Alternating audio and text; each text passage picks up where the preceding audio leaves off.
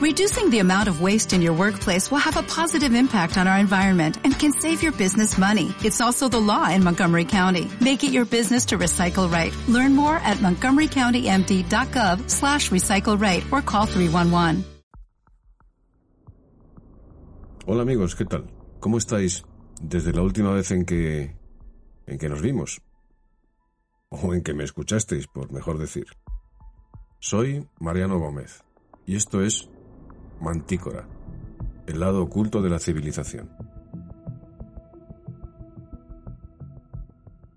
Si recordáis, durante el último episodio repasamos eh, algunas teorías que hablan del origen de la mafia. Bien es cierto que se trataban de teorías más cercanas a la realidad, con más visos de ser ciertas, que aquellas otras que veíamos en los primeros compases de este episodio y que tenían más bien carácter legendario. Nos detuvimos igualmente en la etimología del término mafia, intentando examinar eh, las muchas interpretaciones que del mismo se dan. Y finalmente repasamos a toda velocidad el estado actual de la cuestión en las distintas ramas de las diferentes familias criminales italianas. Habíamos quedado en comenzar a hablar en el capítulo de hoy sobre la estructura clásica de una familia mafiosa italiana.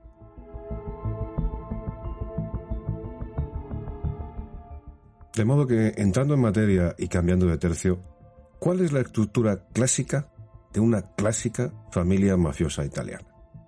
Bueno, pues en principio podemos afirmar que está presidida por un don o jefe de la familia y a continuación por un sotocapo o subjefe, que es quien sustituye al don en caso de que esté incapacitado por algún motivo. Junto al don, el consigliere, consejero del don.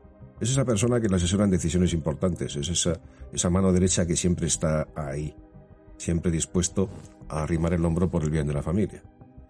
A continuación, y ya entrando en el brazo ejecutivo, nos encontramos al caporegime, que es el superior al capodécime, siendo este, el capodécime, el que dirige una decena de hombres. Después de estos dos cargos, nos encontramos ya a los soldatis, los sicarios. Los soldatis son eh, las personas encargadas de llevar a la práctica las órdenes de la cúpula. Y finalmente, aunque todavía no son miembros de la familia, nos encontramos a los associati, que son los aspirantes a soldato, los que aún no han sido admitidos en la familia y los que están eh, intentando hacer méritos para entrar en ella, vaya, lo que podríamos llamar becarios.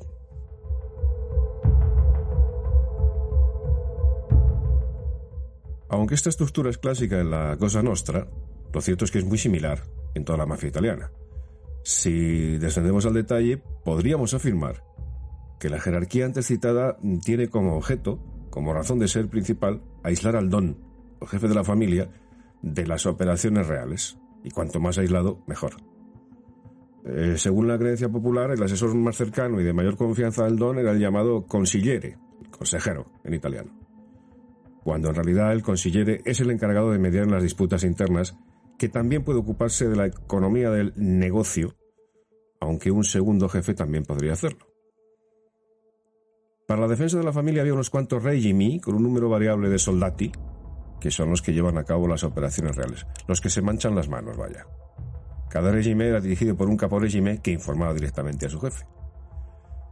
Y claro, merced a la, estructura que estamos estudiando, cuando el jefe tomaba una decisión, nunca daba las órdenes directamente a los soldados que las ejecutarían, sino que las pasaba hacia abajo por una cadena de mando.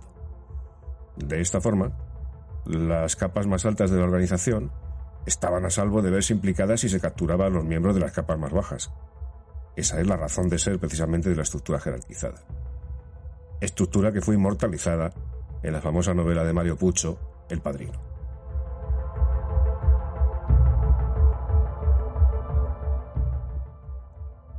Parece ser que el ritual de iniciación surgido en Sicilia a mediados del siglo XIX apenas ha cambiado hasta hoy. El jefe de la policía de Palermo informó hace unos años que el mafioso que va a iniciarse es llevado en presencia de un grupo de jefes y de subjefes. Uno de estos hombres eh, pincha en el brazo o la mano del aspirante y le dice que derrame la sangre que emana de la herida sobre una imagen sagrada, normalmente un santo. El juramento de lealtad se perfecciona cuando la imagen es partida y quemada, simbolizando de esta manera la aniquilación de los traidores. Estos extremos fueron confirmados por el primer hombre importante en romper la omertá, Tomás Buscetta, eh, a pesar de que no fue el primer pentito o, informante o arrepentido en acogerse al programa de protección de testigos.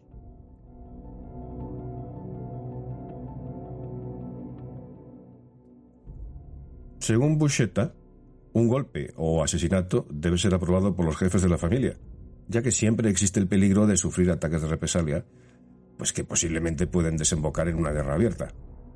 En ese estado de guerra, se dice que las familias se van a los colchones ¿eh? para, significar que eh, se retiran a apartamentos en alquiler vacíos en los que unos cuantos soldados dormirían por turnos en colchones en el suelo, mientras que el resto se quedarían apostados en las ventanas, bueno, pues preparados para defenderse o atacar a los miembros de las familias rivales en caso de que así fuera necesario.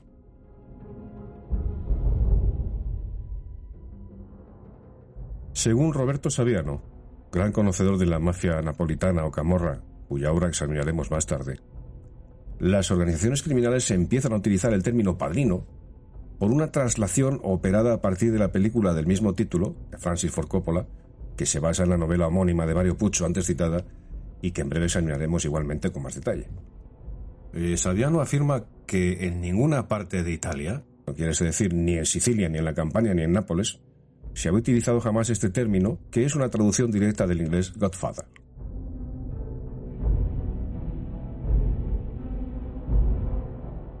Antes bien, la palabra clásica para designar a un capo familia es compare o compadre. Es después de la película que hemos citado cuando las familias mafiosas de origen italiano y afincadas en los Estados Unidos empiezan a utilizar el término padrino en sustitución de compare y compariello. Fue tanta la influencia del film en el diario de los jóvenes italoamericanos eh, vinculados a las organizaciones mafiosas, en todos estos jóvenes delincuentes, que incluso empezaron a imitar a los personajes de la película, incorporando las gafas oscuras, los trajes a rayas y hasta los gestos y expresiones. Mm, de manera inevitable, toda esta historia repleta de sangre, traición y delitos de toda clase tendría su reflejo en la música en la literatura y en el cine. Veamos algunos ejemplos.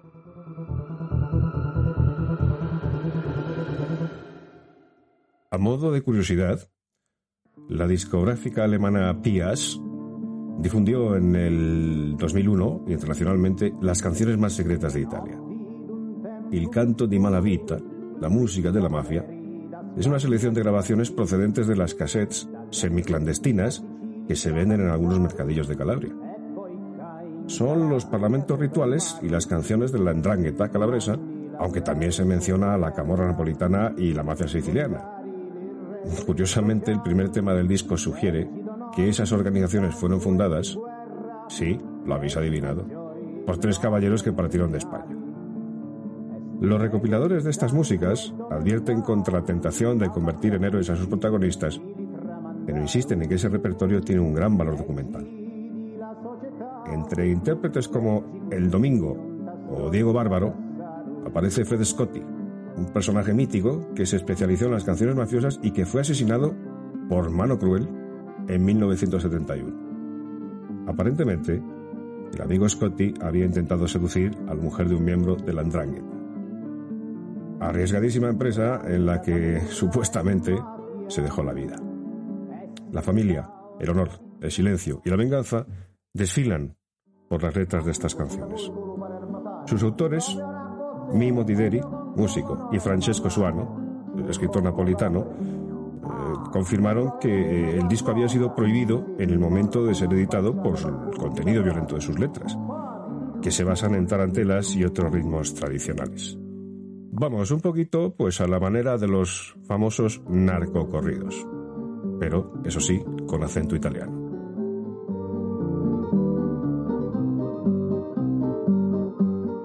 Pero con algo más de, de enjundia en relación a este asunto, ¿qué fue de la literatura? Bueno, podríamos mencionar que esta manifestación artística siempre fue la piedra en el zapato de la mafia. Que desde tiempos inmemoriales el libro fue una amenaza para el mundo de Lampa y que si bien el cine podía maquillar su imagen pública hasta extremos insospechados, el libro solo podía desestabilizarla. Como lo hicieron, por ejemplo, las memorias de Joseph D. Pistone, alias Donnie Brasco, agente secreto del FBI, que estuvo seis años infiltrado en la saga criminal Bonano, una de las cinco familias de Nueva York. Lo cierto es que la gente ya sabía dónde se metía antes de hacerlo, porque era de origen siciliano y había crecido rodeado de mafiosos. Las pruebas recogidas por Pistone condujeron a más de 100 condenas de miembros de la mafia, y a su vez, la mafia ofreció 500.000 dólares por la cabeza de Pistone, en justa correspondencia a la faena que siciliano acababa de jugarle.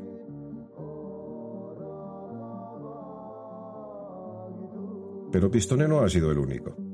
Los periodistas Ralph Blumenthal y Gay Talese investigaron el mundo de la lampa neoyorquina y publicaron ensayos como Los últimos días de los sicilianos y Honrarás a tu padre. Ensayos que inspiraron y, sirvieron de documentación exhaustiva a Martin Scorsese, ese gran cineasta del mundo de la mafia, para construir Casino y uno de los nuestros, dos de sus clásicos mafiosos. Aunque, por supuesto, cuando se habla de mafia y de literatura, se habla inevitablemente de Mario Puzo, que pasa por ser el primero en romper la omertá literaria al respecto y el primero en mostrar al común de los mortales cómo funcionaba en realidad una organización mafiosa. Se llame sistema, como asegura Roberto Saviano que se denomina ahora, o familia, en el sentido clásico del término.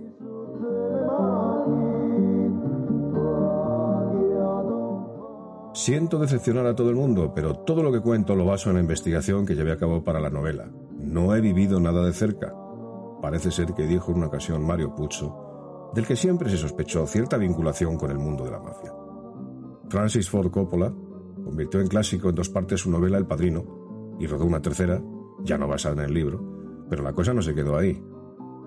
Puzo seguiría escribiendo sobre el mundo de Lampa y editaría títulos como El último don y Omertá, en los cuales, bueno, pues trataba de dejar siempre bien claro, por si acaso, supongo, que él no era más que un escritor de bestsellers mm, que se había centrado en la mafia, pues de igual manera que años más tarde Ken Follett la emprendería con el mundo de las catedrales.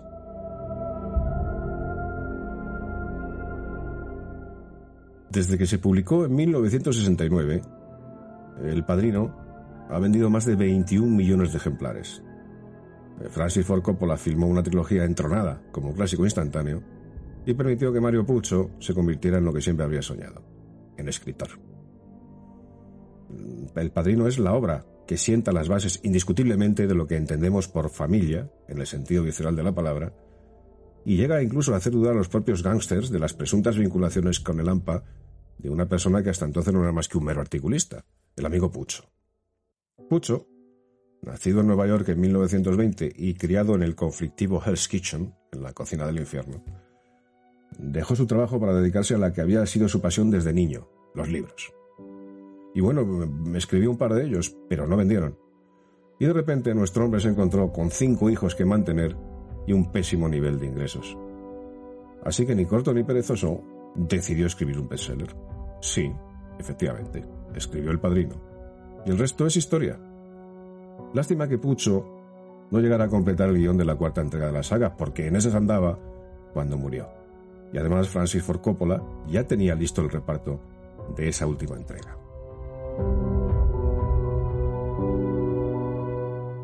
Mario Pucho era un lector empedernido y como escritor confesó sentirse atraído por la maldad. Prefería el cine a la novela.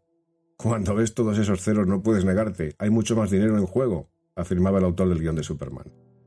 Nunca le convenció la justicia norteamericana. Si tienes dinero no tienes de qué preocuparte, dijo. Y creía en la familia por encima de todo. Según nos comenta la periodista Laura Fernández en su reportaje La mafia se escribe en libros, publicado en El Mundo.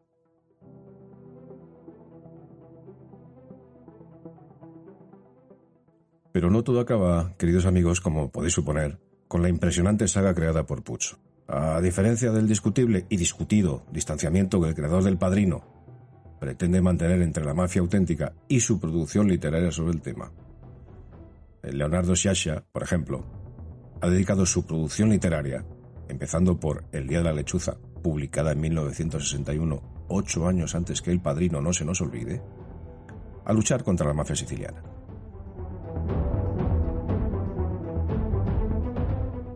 Así pues, es él el primero, y no Puccio, el que rompe con la ley de silencio en la literatura italiana en torno a la mafia y sus cómplices, poniendo de manifiesto las relaciones entre los estamentos del poder y el crimen que, como sabemos, han corrido parejos y de la mano desde el nacimiento de este tipo de organizaciones criminales. El Día de la Lechuza se ha llevado al cine y al teatro, y junto a él, junto a Leonardo Sciascia, resulta imprescindible citar a un puñado de escritores, todos ellos italianos.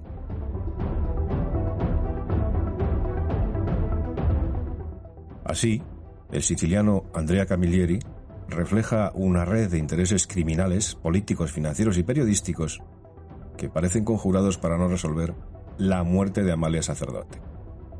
Obra suya también, aunque en este caso no es de ficción, es, como hemos comentado antes, Vosotros no sabéis, en la que mediante el análisis de los Piccini, de los famosos mensajes cifrados encontrados a Bernardo Provenzano, el capo supremo de la Cosa Nostra, cuando fue detenido, Camilleri elaboró una suerte de, de diccionario de términos mafiosos. En esta obra desentraña el complejo mundo de la mafia siciliana y hace un brillante retrato de la organización.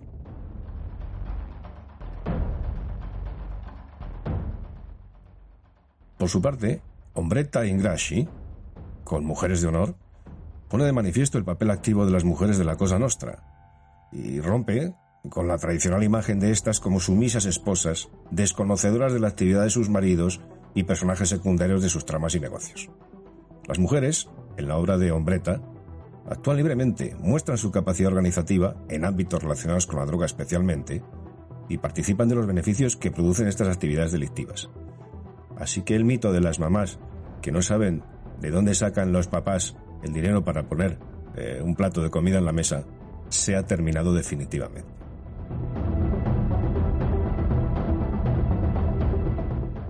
Y hablando de comida, podríamos decir que no solo de crimen se alimentan los mafiosos. En la obra La mafia se sienta a la mesa, Jacques Kermoal y Martine Bartolomei manifiestan la importancia que tiene la comida para los miembros de esta organización desde los primeros instantes de su misma creación. Es un libro muy interesante, lleno de anécdotas, si me permitís el juego fácil de palabras, muy sabrosas, claro, en las que aparecen personajes mafiosos y dirigentes políticos del más alto nivel. El libro incluye las recetas de los menús que en muchas ocasiones aparecen incluso maridadas con sus correspondientes vinos.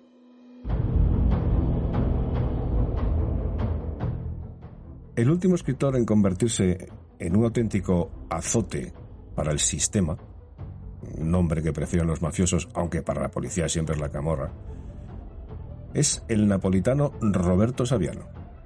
¿Resultado? Bueno, pues precio a su cabeza, una escolta de por vida y millones de ejemplares de sus obras vendidos. Nacido en Nápoles el 22 de septiembre de 1979, Roberto Saviano es periodista, escritor y ensayista. En sus escritos y artículos utiliza el reportaje y la literatura para contar la realidad económica, territorial y de empresa de la camorra en Italia y del crimen organizado en general. Sí, sí, lo he dicho bien, de empresa, porque al fin y al cabo, el funcionamiento de este tipo de organizaciones criminales nos recuerda dramáticamente el de las empresas legales que funcionan por el mundo.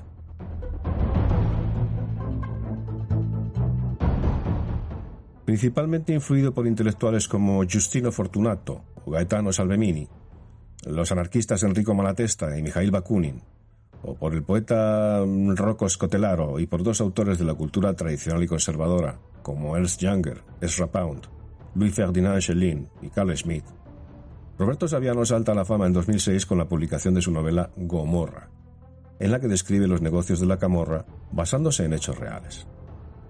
La, gran repercusión del libro, que vendió más de dos millones de copias, bueno, pues eh, provocó una reapertura del debate sobre el crimen organizado en Italia y le valió a Saviano amenazas de muerte de camorristas. Tan es así que el Ministerio del Interior italiano le proporciona una escolta permanente al escritor que ha sido calificado por Humberto Eco como héroe nacional. Lo cierto es que este héroe nacional decidió abandonar Italia, como haríamos cualquiera de nosotros por descontado, después de que la prensa desvelara el 14 de octubre de 2008 que el clan de los Casalesi tenía previsto asesinarlo a él y a sus escoltas en un atentado antes de Navidad. De cualquier manera, lo cierto y verdad es que este autor vive bajo escolta permanente desde el día 13 de octubre de 2006.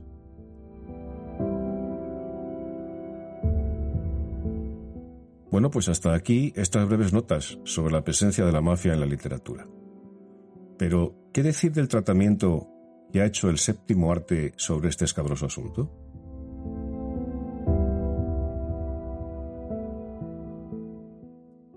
Hollywood, la factoría de sueños, nos ha traído, nos ha regalado dos géneros fantásticos, dos formas de hacer cine donde la guerra del bien contra el mal se podría desarrollar por entero.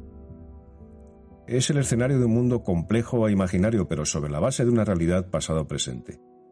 En dicho mundo, las batallas y las actitudes coherentes pueden surgir de todos lados, de los héroes, de los villanos y sus secuaces fieles, o de los inocentes atrapados en el fuego cruzado entre ambos.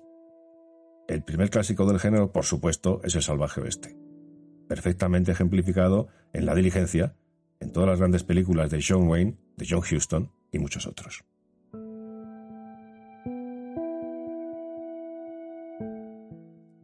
Pero la última innovación del género de Hollywood, estando en la misma categoría que el salvaje oeste, son las películas de la mafia. El enfrentamiento entre héroes y villanos con el telón de fondo de un mundo mítico pero realista, actualizado a la América del siglo XX. Algunos de los grandes directores pues, eh, tienen muy valiosas contribuciones a este género. Por ejemplo, Pretty's Honor, de John Huston, protagonizada por Jack Nicholson y por Kathleen Turner, es una magnífica película. Recordemos también el impresionante fresco que retrata eh, Sergio Leone en Érase una vez en América, del año 1984. Eh, Leone siempre había deseado filmar esta película. Fue el proyecto más personal de su vida y en el que con más ahínco había querido realizar desde que empezó su carrera. Mm, tras haber hecho varias películas exitosas, le llovieron las ofertas desde Hollywood. Finalmente, llegó a un acuerdo. Primero dirigiría el western hasta que llegó su hora, en 1968, y si este tuviera éxito se le abrirían las puertas para rodar la obra de su vida, su ópera magna. Así, Sergio Leone comenzó a preparar la complicada producción de la película que luego se convertiría en realidad. Lo cierto es que tardó 10 años en prepararla.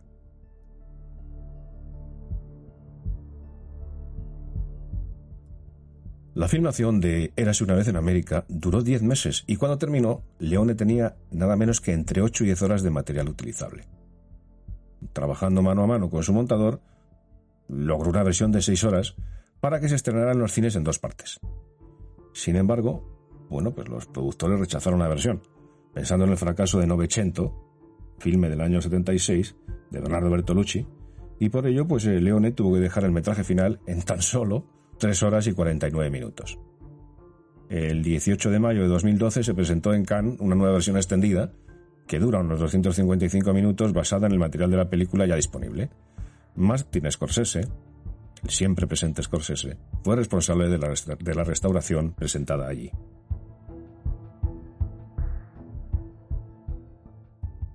No sé si habéis visto esta película, amigos, pero de no ser así, yo, en fin, me permito, por supuesto, sugerirosla sin ningún tipo de, sin ningún género de dudas, vaya. Uno de los puntos fuertes de esta magnífica película es su banda sonora, hecha por, por supuesto por Ennio Morricone, y catalogada por muchos como la mejor banda sonora de la historia del cine, entrelazada perfectamente con la narración del drama de un modo indisoluble. Ennio Morricone pudo terminar la banda sonora de la película antes de que se terminase la filmación. Es una partitura variada, fascinante, en la que el compositor hace una evocación nostálgica de los tiempos pasados por los personajes, mientras Reiter cala con otras melodías que ubican al espectador en los tiempos presentes de la película. La banda sonora, desgraciadamente, se descalificó para ser nominada para los Oscars por un tecnicismo de la Academia, al, no ver el nombre del compositor incluido en los créditos finales. Pero bueno, como perfectamente entenderéis, eso no resta un ápice del valor de esta pieza de, auténtico, arte musical. La película se estrenó en Estados Unidos el 1 de junio de 1984 y en España el 24 de enero de 1985. En esa época, el film fue mal entendido por el público al desvirtuar todo el sentido narrativo que le había conferido Leone y en vez de ello proyectarse en el cine con un desarrollo cronológico de la historia. Eh, se adoptó esa visión para que supuestamente la audiencia estadounidense, que no debe ser muy espabilada, pudiese entender la película.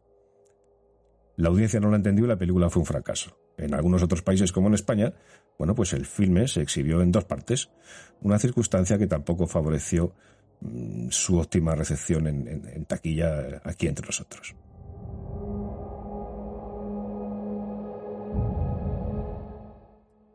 Francamente asqueado ante tanta intromisión, Sergio Leone jamás volvió a dirigir una película en su vida. Sin embargo, hoy en día, y a causa de la proyección original que se hace ahora de su obra, esta película está catalogada como un clásico contemporáneo, en la que Leone propuso una tragedia de tintes casi operísticos, sirviéndose de su marca de fábrica e intuyendo a flor de piel el tono estético y emocional que quería y que deseaba imprimir las imágenes. Un buen ejemplo que refleja ese cambio de opinión se puede ver en la crítica de cine Sheila Benson, que calificó la película estrenada en los Estados Unidos en 1984 como la peor película del año, tan solo para cambiar su opinión seis años después, cuando vio la versión estrenada en Europa, la cual encumbró como una de las tres mejores películas de la década.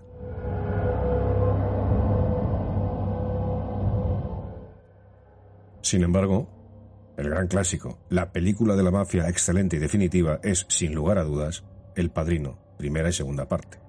La genial obra de Francis Ford Coppola sobre la base de su propia historia cultural y de la del novelista Mario Puzo.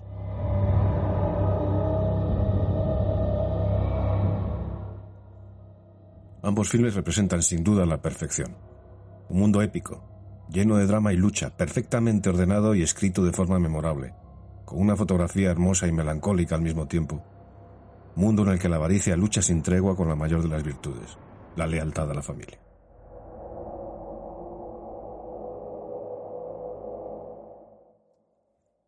Mario Puzo escribió su novela basada en la familia real de los Mortillaro, de Sicilia, y además adaptó el junto a Coppola y a Robert Town, este último sin ser acreditado.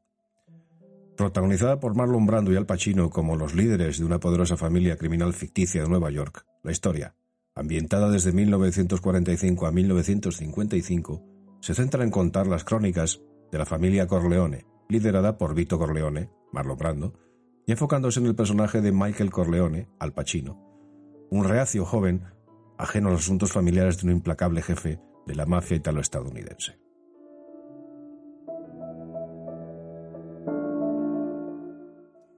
Paramount Pictures compró los derechos de la novela por el precio de 80 mil dólares antes de que ganase popularidad.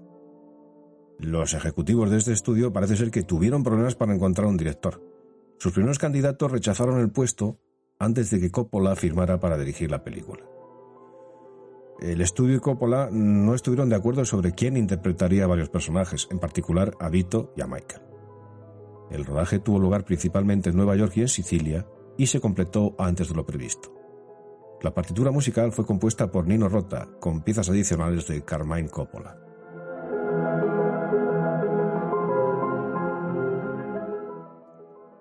La película fue una de las más populares de 1972 y durante un tiempo resultó ser la película más taquillera jamás realizada, con un ingreso bruto de alrededor de 245-286 millones en taquilla. El film Recibió elogios universales de la crítica y el público hacia las actuaciones de su elenco, claro, por supuesto, particularmente de Brando y de Pacino, hacia la dirección, hacia el guion, la cinematografía, la edición, la partitura y la representación de la mafia.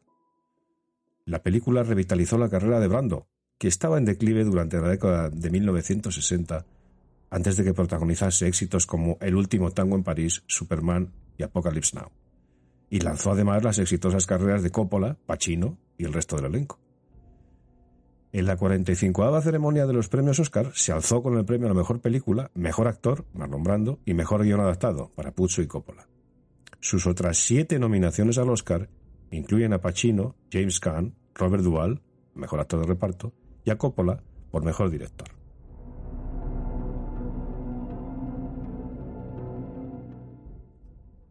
Desde su estreno la película ha sido ampliamente considerada como una de las mejores y más influyentes jamás realizadas, especialmente en el género de cine de gángsters, por descontado. Fue seleccionada para su conservación en los Estados Unidos por el National Film Registry de la Biblioteca del Congreso de Estados Unidos en 1990, al ser considerada cultural, histórica o estéticamente significativa, y fue clasificada además como segunda mejor película del cine estadounidense detrás de Ciudadano Kane por el American Film Institute. Es continuada por sus secuelas El Padrino 2 de 1974 y El Padrino 3 de 1990.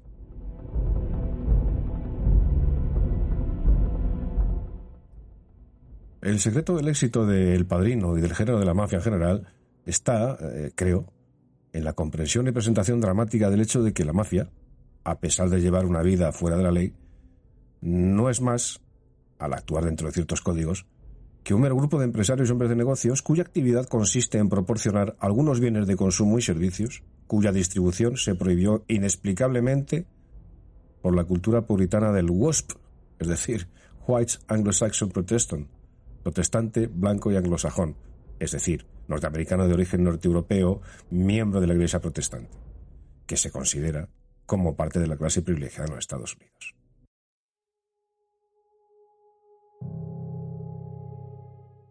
Las inolvidables imágenes de la violencia entre mafiosos representadas en secuencias alternadas con los rituales de la Iglesia no tenían ninguna intención, como quieren entender algunos, de mostrar la hipocresía de los hombres malos. Para estos mafiosos, la mayoría católicos italianos, tales actos de violencia eran en realidad mm, profundamente religiosos y retrataban eh, la única manera en la que ellos, los católicos italianos, podían establecerse en sus negocios y enfrentarse a un mundo hostil, dominado totalmente por la insistencia de los puritanos de la WASP en prohibir una serie de productos que eran demandados con entusiasmo por algunos consumidores.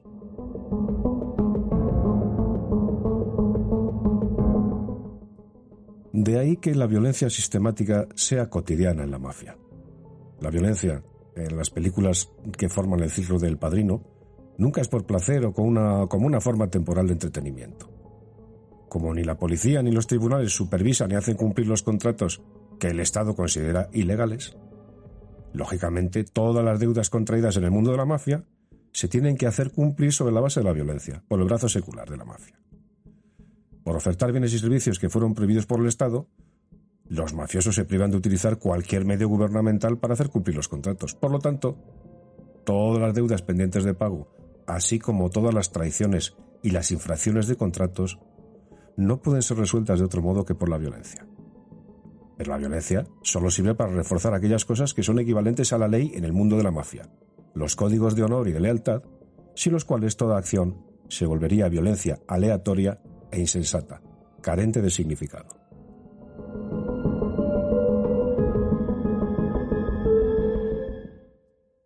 Al principio de la película, un exmiembro de la familia Corleone se postra humildemente ante el padrino. Un desgraciado ha violado y maltratado a su hija. El hombre ha ido a la policía y los tribunales, pero el ladrón ha sido puesto en libertad, presuntamente por astutos miembros de los derechos humanos y por un débil sistema judicial. Este padre atormentado para en busca de don Corleone para pedir justicia. Y nos encontramos con que Brando le reprende con suavidad y firmeza. ¿Por qué acudiste a la policía? ¿Por qué no venir primero a mí? La inferencia es clara. El Estado, la policía, no tienen nada que ver con justicia e igualdad. Para obtener justicia, debes acudir a la familia. Luego, Brando suaviza el tono. ¿Qué quieres que haga? El padre le susurra algo al oído. Eso no lo haré reacciona Brando. Tu hija sigue con vida. Y más tarde, hablando con Tom Hagen, su consillere dice, Quiero hombres de fiar, que no se sobrepasen, porque no somos asesinos, a pesar de lo que piense ese enterrador. Eh, cabe decir, nos vamos a encargar del asunto de manera correcta, a nuestra manera. Así que queda claro que la mafia tiene sus códigos escrupulosamente basados en la teoría de la justicia proporcional. En un mundo que abandonó por completo la idea de que el castigo debe ser proporcional al delito, es alentador ver que la mafia pone en práctica este ideal.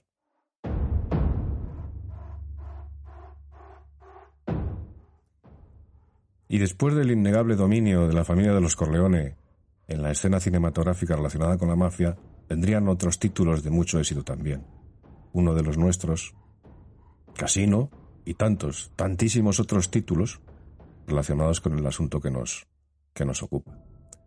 Pero desde luego, yo creo que como sonoro colofón a todos estos proyectos cinematográficos, es necesario referirse a la que hasta el momento es la última y exitosa aventura de Martin Scorsese, el irlandés, en inglés The Irishman, una película de gángsteres estadounidense de 2019, dirigida y producida por el mismo Martin Scorsese y escrita por Steven Salian, basada en el libro biográfico I Heard You Paint Houses, He oído que pintas casas, de Charles Brandt. Esta magnífica película está protagonizada por Robert De Niro, Al Pacino y Joe Pesci, con Ray Romano, Bobby Cannavale, Anna Paquin, Stephen Graham, Stephanie Kurchuba, Jesse Plemons y Harvey Keitel en roles secundarios. Eh, esta cinta narra la historia de Frank Sheeran, interpretado por De Niro, un camionero que se vuelve asesino a sueldo para el mafioso Russell Bufalino, Joe Pesci, y su familia criminal, y que incluye sus trabajos para el poderoso y turbio sindicalista mm, Jimmy Hoffa, interpretado por Al Pacino.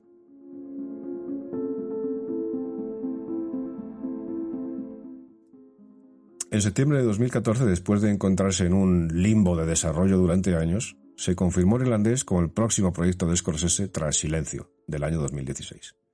Pacino y De Niro fueron confirmados ese mes, al igual que Joe Pesci, que interrumpió su retiro de la actuación después de que se le insistiera en varias ocasiones para que aceptara el papel. El rodaje comenzó en septiembre de 2017 en la ciudad de Nueva York y Long Island y finalizó en marzo de 2018. Algunas escenas se filmaron con una plataforma personalizada de tres cámaras para facilitar la aplicación novedosa de efectos digitales de rejuvenecimiento que hicieron que De Niro, Pacino y Pesci se vieran más jóvenes en las escenas de flashbacks con un presupuesto estimado de 159 millones de dólares. El irlandés es uno de los filmes más costosos de la carrera de Scorsese y el de mayor duración.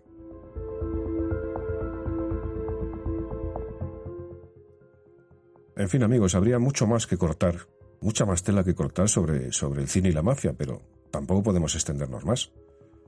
Lo cierto es que la televisión tampoco ha podido sustraerse a la morbosa atracción que el fenómeno mafioso ejerce sobre, sobre todos nosotros, sobre el común de los mortales. En mi opinión, hay tres series altamente recomendables para profundizar en el conocimiento del crimen organizado tal y como hoy lo conocemos.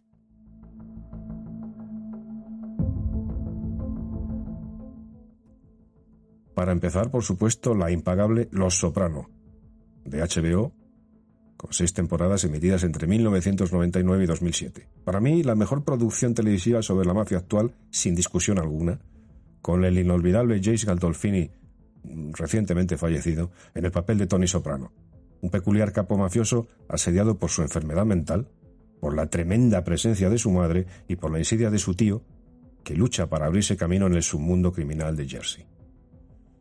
Muchos de los actores secundarios que le acompañan en su devenir ya habían trabajado años antes en uno de los nuestros de Scorsese. Un éxito crítico y comercial, los Soprano es una de las series por cable económicamente más exitosas en la historia de televisión y frecuentemente ha sido descrita por la crítica como una de las mejores series de televisión de todos los tiempos. La serie destaca por su alto nivel de calidad en todos los aspectos de producción y ha sido especialmente reconocida por su guion y por las actuaciones de sus actores principales. Los Soprano ha sido acreditada por brindar un gran nivel artístico a la televisión media y por allanar el camino para el éxito de muchas series de ficción que la siguieron. También ha ganado numerosos premios y reconocimientos, entre ellos 21 premios Emmy y 5 Globos de Oro. En 2009 fue elegida la mejor serie de los años 2000 por la publicación The Hollywood Reporter. Además de los elogios y los premios, la todopoderosa Writers Guild Association, la Asociación Americana de Guionistas, la seleccionó como la serie mejor escrita de la historia en el top de las 101 series mejor escritas de la historia de televisión. En septiembre de 2016, la revista Rolling Stone elaboró la lista de las 100 mejores series de televisión de todos los tiempos, donde Los Soprano ocupó el primer lugar. Elemento básico ya de la cultura popular estadounidense del siglo XXI, la serie ha sido objeto de parodias, controversias y análisis, y ha dado lugar a libros, un videojuego, exitosas bandas sonoras y una inmensa cantidad de merchandising. Varios actores y miembros del equipo de rodaje eran desconocidos para el público, pero sus carreras experimentaron un tremendo éxito tras Los Soprano.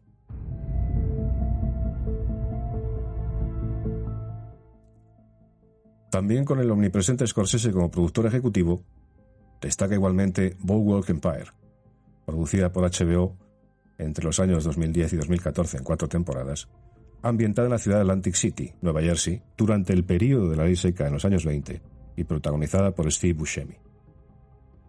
En parte, esta serie está basada en el libro Boardwalk Empire, The Birth, High Times and Corruption of Atlantic City, de Nelson Johnson, y ha sido adaptada por Terence Winter, escritor y productor de Los Soprano. Boardwalk Empire eh, es, eh, es un drama de época centrado en Enoch Naki Thompson, un personaje basado en Enoch Naki Johnson, influyente político de tal ciudad entre 1911 y 1941, una prominente figura política que controla Atlantic City durante el periodo de la ley seca desde 1920 hasta 1930.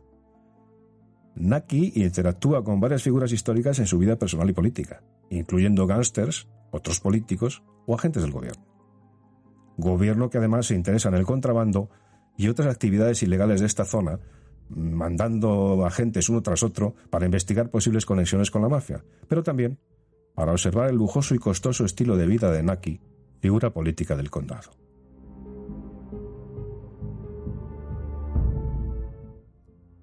Como el Enoch Johnson real, el Naki de la serie es el segundo de tres jefes que condujeron el poder republicano y usaron el chantaje y el poder político para controlar Atlantic City. Sin embargo, Teres Winter declaró que el libro de Nelson Johnson fue en realidad solo un punto de partida. Bueno, él sabrá.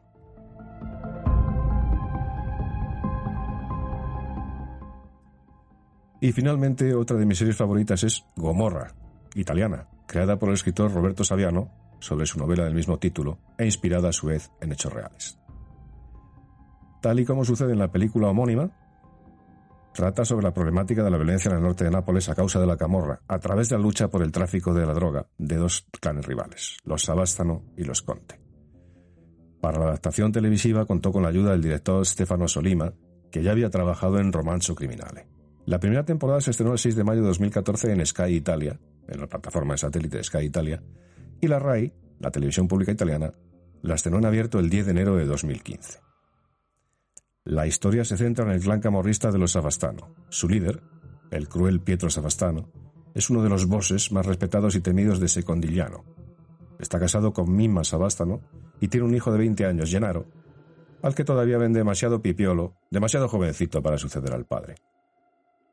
El hombre de confianza de Pietro y amigo de Jenny es el lugarteniente Chiro Di Marcho, apodado El Inmortal. La familia rivaliza por el control de los barrios del norte con la banda de Salvatore Conte, un clan de gitanos eh, napolitanos. Cada uno de los episodios de Gomorra acerca también a la vida del resto de personajes secundarios que están implicados de un modo u otro en la organización. Los protagonistas experimentan una evolución personal a consecuencia de las historias, traiciones y venganzas que viven. Eh, Gomorra refleja a la perfección aspectos de la organización criminal de la Camorra, tales como el enfrentamiento entre clanes, el impacto que este enfrentamiento provoca en los barrios más desfavorecidos, la compra y distribución de hachís, las ramificaciones de la Camorra en el extranjero y su implicación económica y política. Se denuncian también los métodos de reclutamiento de niños y adolescentes dispuestos a cumplir cualquier orden con tal de progresar en la mafia y salir de la pobreza.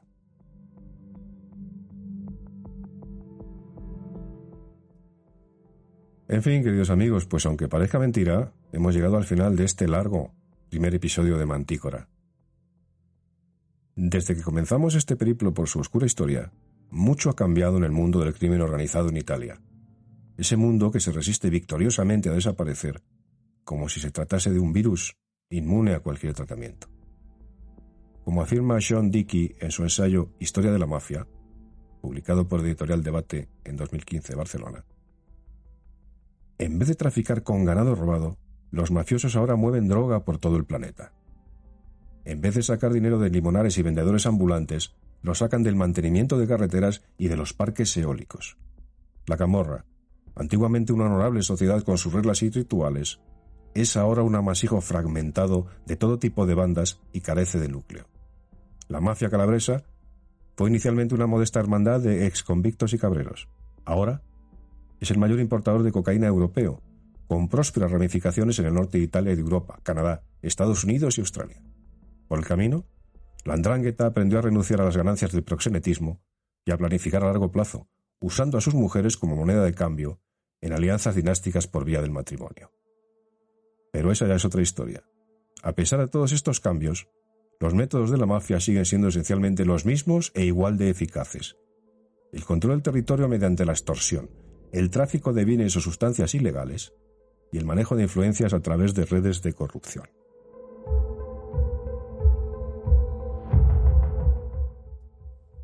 Por otra parte, también hay quien opina de modo contrario a nuestro amigo John Dickey. En la actualidad, grosso modo, las cosas han mejorado bastante, o al menos en Italia así lo parece. Antonio García Maldonado afirma en su artículo La extraña fascinación literaria de la mafia. Aun en su moderación truculenta, Italia era un país de la Unión Europea que no podía tolerar la existencia de ese Estado dentro del Estado, que eran la Cosa Nostra siciliana, la Camorra napolitana o la Andrangheta calabresa. Todos fueron cayendo uno a uno, y el negocio fue mutando a formas de organización más globales, con métodos distintos a los de los viejos mafiosos de la isla mediterránea, globalmente conectados con traficantes de armas, drogas o personas de todo el mundo. Aún queda el recuerdo de ese viejo mundo sádico, de sádicos ajustes de cuentas y extraños códigos de honor. La fascinación sigue perdurando en series, películas e incluso en el nombre de restaurantes. Hace no mucho, se levantó una polémica en relación a la franquicia de restaurantes La mafia se sienta a la mesa. Un guiño cultural que en Italia es visto como si una taberna turinesa invitase a almorzar bajo el rótulo ETA le prepara su marmitaco.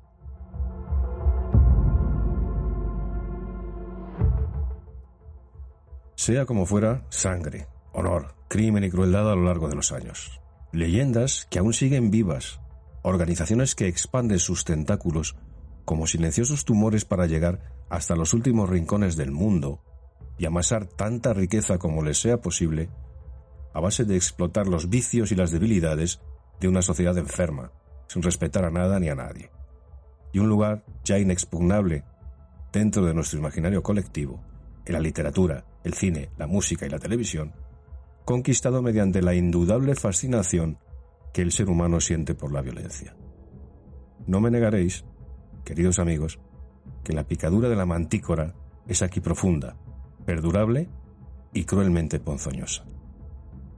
Muchas gracias, como siempre, por estar al otro lado por vuestra atención, paciencia y cariño. Hasta la otra ocasión. Un abrazo y buena suerte.